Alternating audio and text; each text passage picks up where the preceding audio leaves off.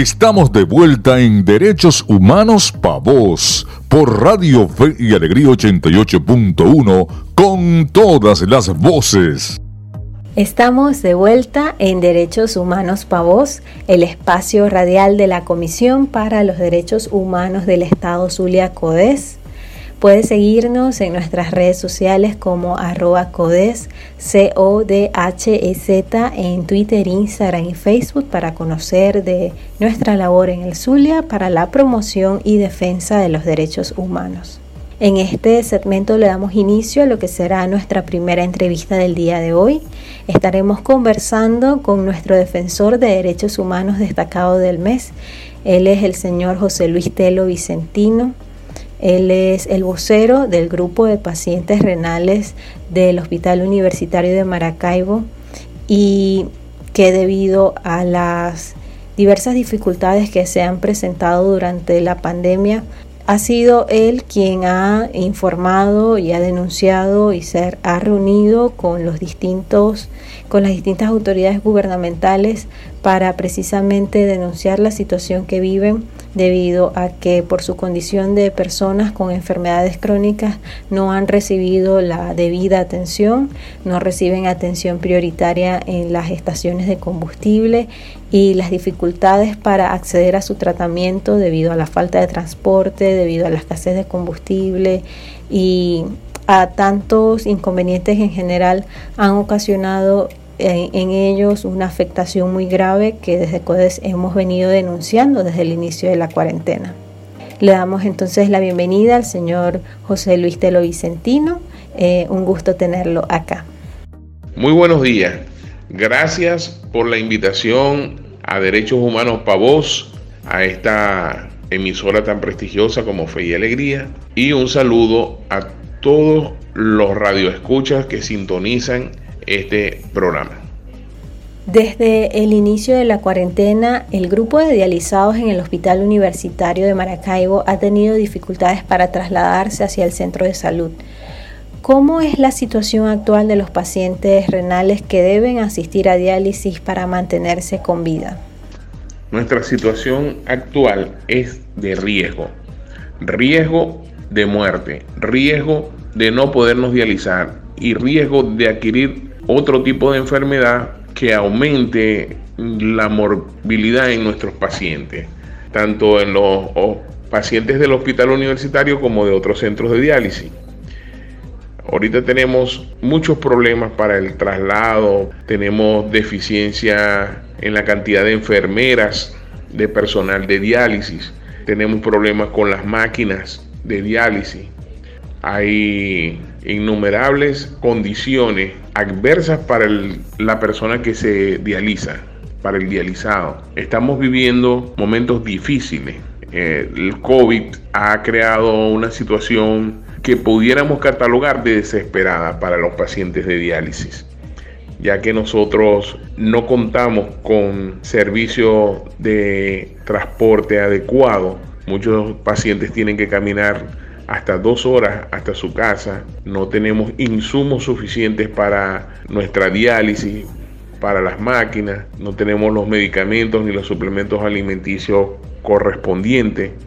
Y esto ha traído como consecuencia un aumento en las enfermedades y en las complicaciones de los pacientes renales. Otra cosa que es necesario mencionar es que durante la cuarentena se han incrementado los decesos de pacientes renales y que puede estar ocasionado debido a estas dificultades para cumplir con el tratamiento. Bueno, desde que comenzó la, pandemia, solamente en, los pacientes del hospital universitario que nos dializamos allí, en ese centro, se han presentado nueve muertes. Nueve muertes de personas por complicaciones con la diálisis, por no poder dializarse, por aumento de las toxinas. Y es lamentable porque han muerto más, más dializados por problemas que por COVID.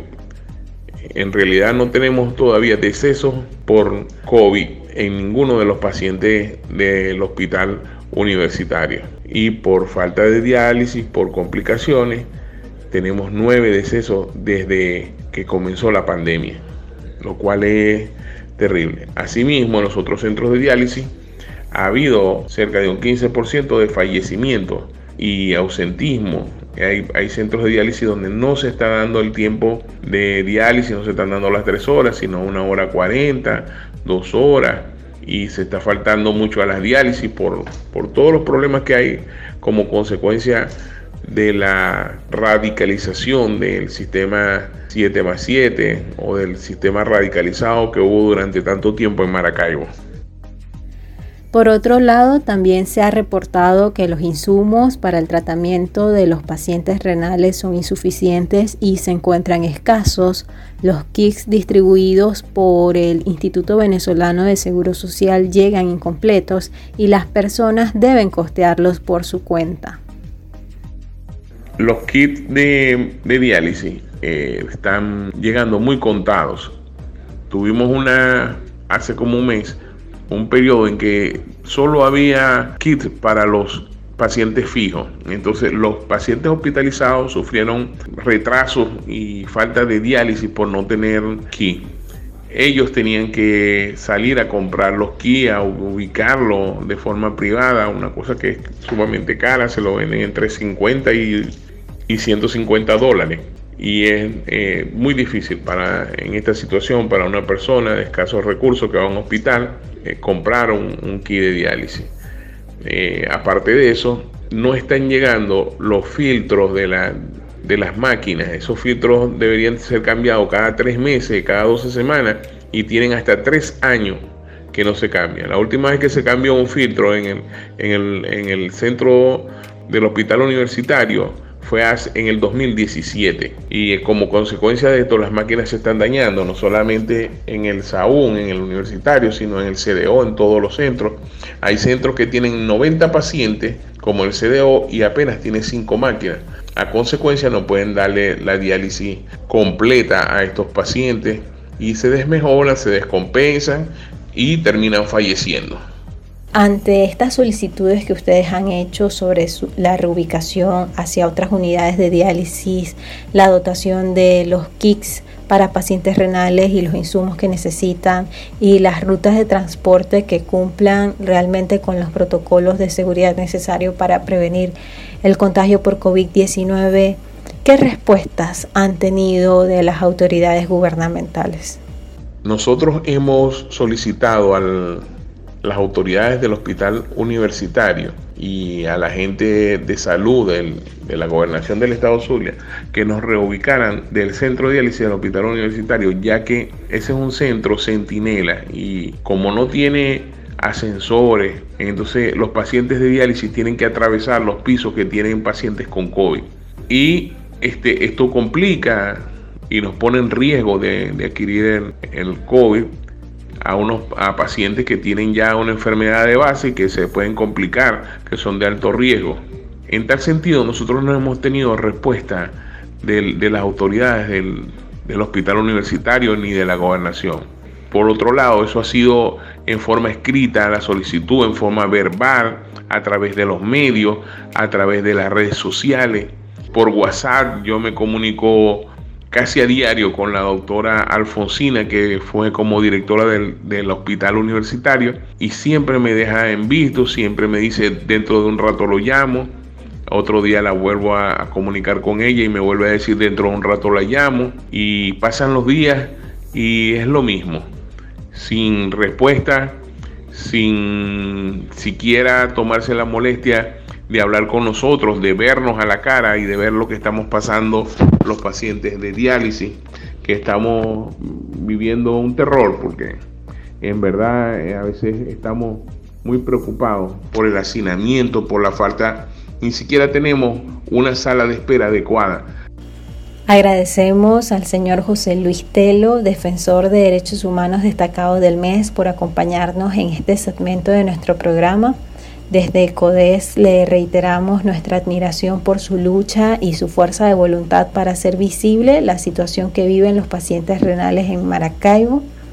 Gracias a, CODES, a Derechos Humanos, por hacer visible todas nuestras inquietudes, todos nuestros problemas. Y le pido a la, a la población que se solidarice, que replique nuestra solicitudes, nuestros problemas, porque en verdad estamos padeciendo. Gracias a todos.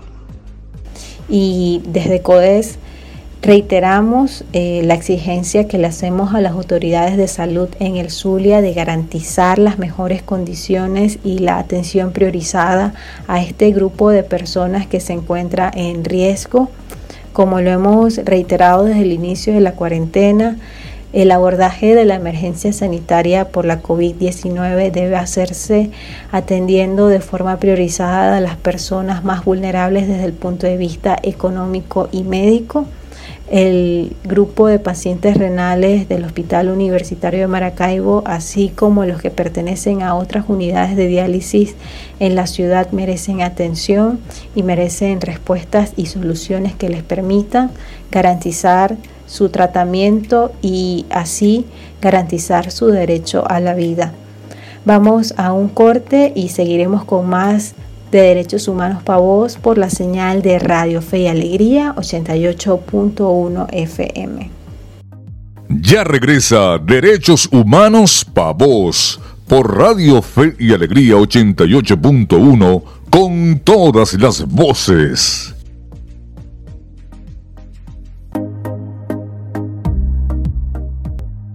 Estamos de vuelta en Derechos Humanos Pa' Vos por Radio Fe y Alegría 88.1 con todas las voces. Seguimos en Derechos Humanos Pa' Vos. Pueden sintonizarnos cada sábado a partir de las 8 de la mañana por la señal de Radio Fe y Alegría 88.1 FM. Les recordamos que nuestras ediciones de Derechos Humanos Pa' Vos son son retransmitidas todos los domingos de 7 a 8 de la mañana. Síganos en nuestras redes sociales arroba codes, C-O-D-H-E-Z, en Twitter, Instagram y Facebook. Además pueden visitar nuestra página web www.codes.ong. Igualmente los invitamos a que visiten nuestro canal en YouTube donde podrán ver el primer corto documental de CODES, Hechos de Esperanza, una producción audiovisual de apenas 15 minutos que muestra cómo la sociedad civil venezolana continúa articulándose y generando espacios de encuentro para la promoción y la defensa de los derechos humanos en Venezuela, aún en medio de la emergencia sanitaria por COVID-19 y de esta emergencia humanitaria que vivimos en el país. Además, este sábado se estrena el segundo episodio del podcast de CODES, Libres e Iguales, que también está disponible en YouTube y en otras plataformas y en el que estaremos conversando sobre los derechos digitales en tiempos de COVID-19 cómo el uso de Internet se ha masificado y es una herramienta de la cual dependemos para continuar con nuestro ritmo de vida de alguna manera, utilizando el Internet como medio de, reconectarnos con nuestras rutinas ahora en este confinamiento por la pandemia. Estaremos hablando sobre amenazas a nuestra seguridad en línea, sobre bloqueos informativos, pero también sobre ciberacoso, sobre protestas digitales y sobre todo este mundo nuevo que podemos descubrir desde una particularidad eh, de confinamiento y por eso este episodio se llama Desconfinados en Internet. Pueden suscribirse a nuestro canal de YouTube para recibir notificaciones y no perderse el contenido que compartimos por esa vía. Continuamos en este segmento y le damos la bienvenida a Víctor Coronado, fundador y coordinador de proyectos de la Fundación Rehabilitarte, una organización que promueve y exige el derecho a la atención médica digna y la garantía de los derechos humanos de las personas que sufren de algún trastorno de la salud mental. Bienvenido Víctor, gracias por aceptar nuestra invitación a Derechos Humanos Pavos. Bueno, primero que todo, muchas gracias a CODES por este espacio y por la invitación. También a todas las personas que nos escuchan en este momento. Mi nombre es Víctor Coronado, soy psicólogo, miembro fundador y coordinador de proyectos en la Fundación Rehabilitarte. Víctor, cuéntanos sobre el monitoreo de precios de medicamentos que son indispensables para el tratamiento de quienes padecen trastornos relacionados a la salud mental en Maracaibo. ¿Cómo surge esta iniciativa y cuáles fueron los resultados más resaltantes en esta primera edición? Este proyecto que lleva por nombre En cuanto al récipe es una iniciativa que hemos tomado desde la Fundación Rehabilitarte para documentar y visibilizar el costo y la accesibilidad de los medicamentos psiquiátricos más utilizados en la actualidad venezolana. Consta de una lista de 30 medicamentos que realizamos en conjunto con el médico psiquiatra voluntario de nuestra organización, el doctor Mervin Chávez, y que están divididos en 8 grupos, que son los antipsicóticos, los moduladores del estado de ánimo, ansiolíticos, antidepresivos, antidemenciales, antiparkinsonianos, sedantes y estimulantes. Eh, esta iniciativa principalmente surge porque, bueno, desde el inicio de nuestra organización hemos tenido labores en el Hospital Psiquiátrico de Maracaibo y vemos con preocupación el hecho de que personas que padecen de un trastorno psiquiátrico, un trastorno mental, eh, se les dificulta costear los tratamientos que se les son prescritos bien sea por el difícil acceso, porque están escasos, no se consiguen, o también por el hecho de que manejan un elevado costo también.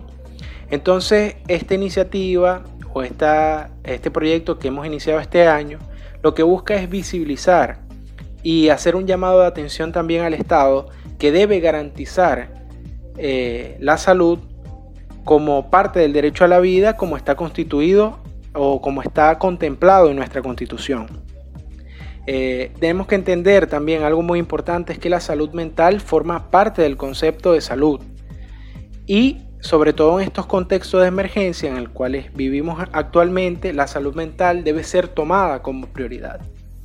Uno de los hallazgos, eh, digamos, en este primer monitoreo, este primer acercamiento que tuvimos en este proyecto, es que una de las secciones que consta este proyecto es que bajo un modelo de un caso prototipo, y un tratamiento también prototipo, calculamos o estimamos el costo que necesitaría una persona con un determinado diagnóstico psiquiátrico para poder costear su, tratamiento. Esta primera edición se trató de un trastorno bipolar, de una persona con trastorno bipolar, lo cual resultó que necesita más de 36 dólares para poder costear su tratamiento, un equivalente a 11.556.000 bolívares, que equivale a poco o digamos casi 29 salarios mínimos. Un poco inaccesible para la mayoría de los venezolanos y vemos lo costoso que puede salir eh, tener salud en Venezuela. Otra de las cosas que también hallamos importantes es que medicamentos como antidemenciales, antiparkinsonianos, ansiolíticos están eh, sumamente escasos en la, en la mayoría de las farmacias monitoreadas y además que medicamentos como los estimulantes que son utilizados para las depresiones severas y trastornos por déficit de atención e hiperactividad están totalmente escasos en las farmacias que monitoreamos. También algo, un hallazgo importante es que las zonas más afectadas del, de Maracaibo son la zona sur con un, digamos, una mayor elevada escasez en estos medicamentos y en, el, en la zona oeste de Maracaibo encontramos que los precios son mucho mayor en relación a otras zonas de la ciudad. ¿Cuántos establecimientos fueron consultados en este monitoreo y en las próximas ediciones con qué frecuencia se estará divulgando? Bueno, primero que todo debo decir que este monitoreo ha sido posible gracias a voluntarios de la organización que se han sumado a esta iniciativa que no solamente tiene la intención de visibilizar eh, los índices de escasez, el alto costo que puedan tener estos medicamentos, sino también ofrecer a las personas que necesitan cubrir estos tratamientos los mejores costos y dónde encontrarlos. Es también, digamos, un apoyo a aquellas personas que necesitan ubicar estos tratamientos. Eh, en esta primera entrega o esta primera edición que tenemos de en cuanto al récipe, hemos cubierto 19 farmacias distribuidas en 10 parroquias de Maracaibo Únicamente, eh, digamos, por ahora es una iniciativa local, pero seguramente a medida que se sumen más voluntades, pueda crecer un poco más el proyecto y cubrir eh, más terreno dentro del estado Zulia. También está planificado a que se realice con una frecuencia mensual. Estaremos publicando entre el último y el primero de cada mes una edición de en cuanto al récipe.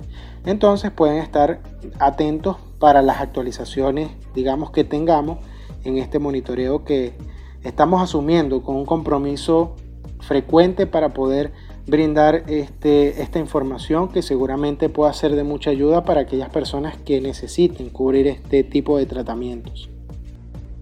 Víctor, ¿por cuáles vías pueden acceder las personas a los resultados de estos monitoreos? Bueno, estos resultados son publicados en dos modalidades. En una nota de prensa donde podrán encontrar la lista extendida de los medicamentos, los costos más económicos y dónde encontrarlos, que eso lo podrán encontrar en nuestra página web www.rehabilitarte.com.be y eh, también podrán ver las infografías donde seleccionamos los medicamentos más demandados eh, en nuestras redes sociales como arroba rehabilitarte en Instagram, Fundación Rehabilitarte en Facebook y arroba rehabilitarte18 en Twitter. Por allí podrán acceder a estos resultados y a esta información que estaremos publicando. Les recuerdo que estará siendo publicada entre los últimos y primeros de cada mes y con una frecuencia mensual y podrán acceder a este tipo de información. Gracias Víctor por aceptar nuestra invitación a Derechos Humanos para Vos para hablar sobre este monitoreo en cuanto está el récipe que se estará divulgando mensualmente para dar a conocer la disponibilidad y los precios más accesibles para que las personas puedan acceder a estos medicamentos que son indispensables para el tratamiento de quienes padecen trastornos relacionados a la salud mental en Maracaibo.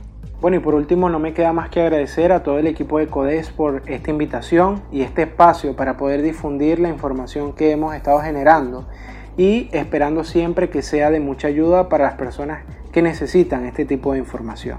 Bueno, por los momentos nosotros hacemos una nueva pausa en Derechos Humanos para Vos y regresaremos luego del corte por la señal de Radio Fe y Alegría 88.1 FM.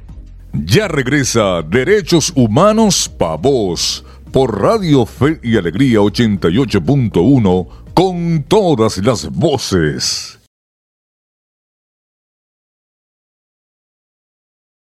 Estamos de vuelta en Derechos Humanos Pa' Vos por Radio Fe y Alegría 88.1 con todas las voces.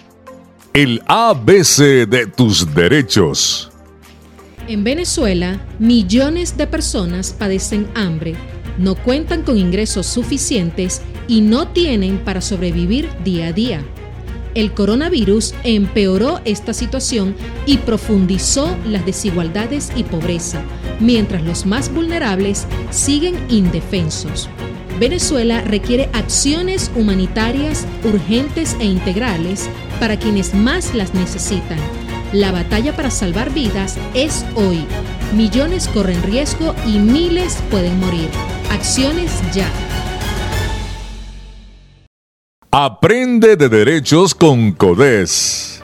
Escuchábamos un micro radial suministrado por el Programa Venezolano de Educación y Acción en Derechos Humanos Provea sobre la necesidad de concertar medidas y acciones humanitarias urgentes en apoyo a la población más vulnerable en Venezuela debido a la emergencia humanitaria compleja. Y esto, puesto que desde las organizaciones de la sociedad civil hemos alertado que con la llegada de la pandemia por la COVID-19 se han agravado las condiciones humanitarias de la población más vulnerable y esto es algo que hemos podido evidenciar desde CODES a través del monitoreo quincenal de precios de alimentos que nosotros denominamos ¿Dónde está la papa? Y que publicamos cada quincena y cada cierre del mes en nuestras redes sociales. En este monitoreo destacamos que el índice inflacionario y su incidencia en los precios de alimentos configuran una constante que no tiene retroceso y esto ha, ocasionado que el mayor impedimento de los hogares zulianos para acceder a una alimentación adecuada sea precisamente los altos costos el, conjunto de los 21 precios de alimentos básicos que monitorea CODES en su estudio se ubicó para el cierre de agosto en más de 14.137.000 bolívares un monto que equivale a 3.534% del salario mínimo vigente que se mantiene fijado en 400.000 bolívares mensuales. En otras palabras y en términos de dólares americanos, una familia en Maracaibo para adquirir estos 21 productos básicos que no, no garantizan la alimentación de un mes y creo que tampoco garantizarían la alimentación de una semana, deberían disponer más de 40 dólares cuando el salario mínimo mensual está fijado en apenas 1,23. CODES ha mantenido su exhorto al Estado venezolano de que tome medidas que realmente reviertan la hiperinflación y aseguren una estabilidad de precios en el mercado que vaya acompañado por garantizar la, cantidad de ingresos suficientes para que los hogares en el Zulia puedan, puedan garantizar su acceso a una alimentación adecuada y también eh, su acceso a la satisfacción de otras necesidades vitales. En este sentido, también CODES insiste al Estado venezolano a abocarse de forma urgente e inmediata a la satisfacción perentoria de las necesidades alimentarias de la población, con especial atención a los niños niñas, adultos mayores y, personas con enfermedades crónicas a quienes afecta en mayor grado la situación de desnutrición que puedan llegar a vivir. Por tanto, desde CODES eh, se exhorta a, a, las autoridades gubernamentales competentes a propender de que todas las personas en igualdad de condiciones y sin discriminación alguna cuenten con la alimentación suficiente, completa y adecuada que les permita garantizar vivir su vida con dignidad. Antes de despedirnos del programa radial de Derechos Humanos del día de hoy, los queremos invitar a nuestra nueva plataforma que tenemos desde CODES para hablar de derechos humanos y es que el mes pasado estrenamos el primer episodio de nuestro podcast Libres e Iguales un espacio para conversar no solo de la actualidad venezolana, sino de la actualidad en América Latina desde una perspectiva que aborde nuestra humanidad, nuestros derechos humanos y nuestras luchas por construir espacios libres, inclusivos e igualitarios para todas y todos. En este segundo episodio que estará disponible el día de hoy a través de nuestras plataformas en YouTube, en Anchor y en Google Podcast y Spotify. Conversamos sobre las profundidades del mundo 2.0 en tiempos de pandemia. Y es que debido al confinamiento por eh, la pandemia del COVID-19, muchos de nosotros hemos trasladado lo que, anterior, lo que anteriormente era nuestra normalidad a los espacios digitales en línea y de allí que consideramos súper importante hablar de temas como el acceso al Internet, como la necesidad de contar con protocolos de seguridad ante las amenazas y vulneraciones a la privacidad que pueda haber en Internet a través de la instalación de aplicaciones o el ingreso de páginas eh, no oficiales. También conversamos sobre cómo evadir los bloqueos de información por parte de los gobiernos en tiempos de pandemia y el ciberacoso al cual están expuestos las poblaciones más vulnerables o las personas que sencillamente eh, deciden emitir su opinión mientras que el entorno no respeta la libertad de expresión. Hablamos eh, para para conversar estos temas hablamos con tres expertos latinoamericanos radicados en Bolivia, México y Colombia. Ellos son Cristian León de Asuntos del Sur. Hablamos también con Siltia Alvarado de Artículo 19 y con Amalia Montero de Fundación Carisma. Para conocer de estos temas y de la importancia de contar con protocolos seguros y en internet. Te invitamos entonces a escuchar nuestro podcast que está disponible, lo vuelvo a repetir, en nuestras plataformas de YouTube, de Google Podcast, de Apple Podcast, de Anchor y de Spotify. Esto ha sido todo por hoy. Agradecemos a Víctor Coronado, miembro de la Fundación Rehabilitarte, y a José Luis Telo Vicentino por acompañarnos en el programa de hoy. Tras los micrófonos estuvo en esta hora de Derechos Humanos Pavos Adriana González, certificado de locución 49286 y quien les habla Dayana Palmar. Colegio Nacional de Periodistas 24939. En los controles técnicos, Eric González. En la producción general de Radio Fe y Alegría Maracaibo, Iranía Costa. Y en la dirección general, Jesús Viloria. Nuestras redes sociales son arroba codes, C-O-D-H-E-Z en Instagram, Twitter y Facebook. Y nuestra página web es www.codes.ong. Te invitamos a escuchar la retransmisión de Derechos Humanos para Vos todos los domingos a partir de las 8 de la mañana por la señal de Radio Fe y Alegría. Y también te invitamos a escuchar la próxima emisión de Derechos Humanos para Vos todos los sábados a partir de las 8 de la mañana, también por la señal de Radio Fe y Alegría 88.1 FM. Ahí nos encontrarás hablando de derechos humanos. Derechos Humanos para Vos, un espacio para la defensa de nuestras libertades.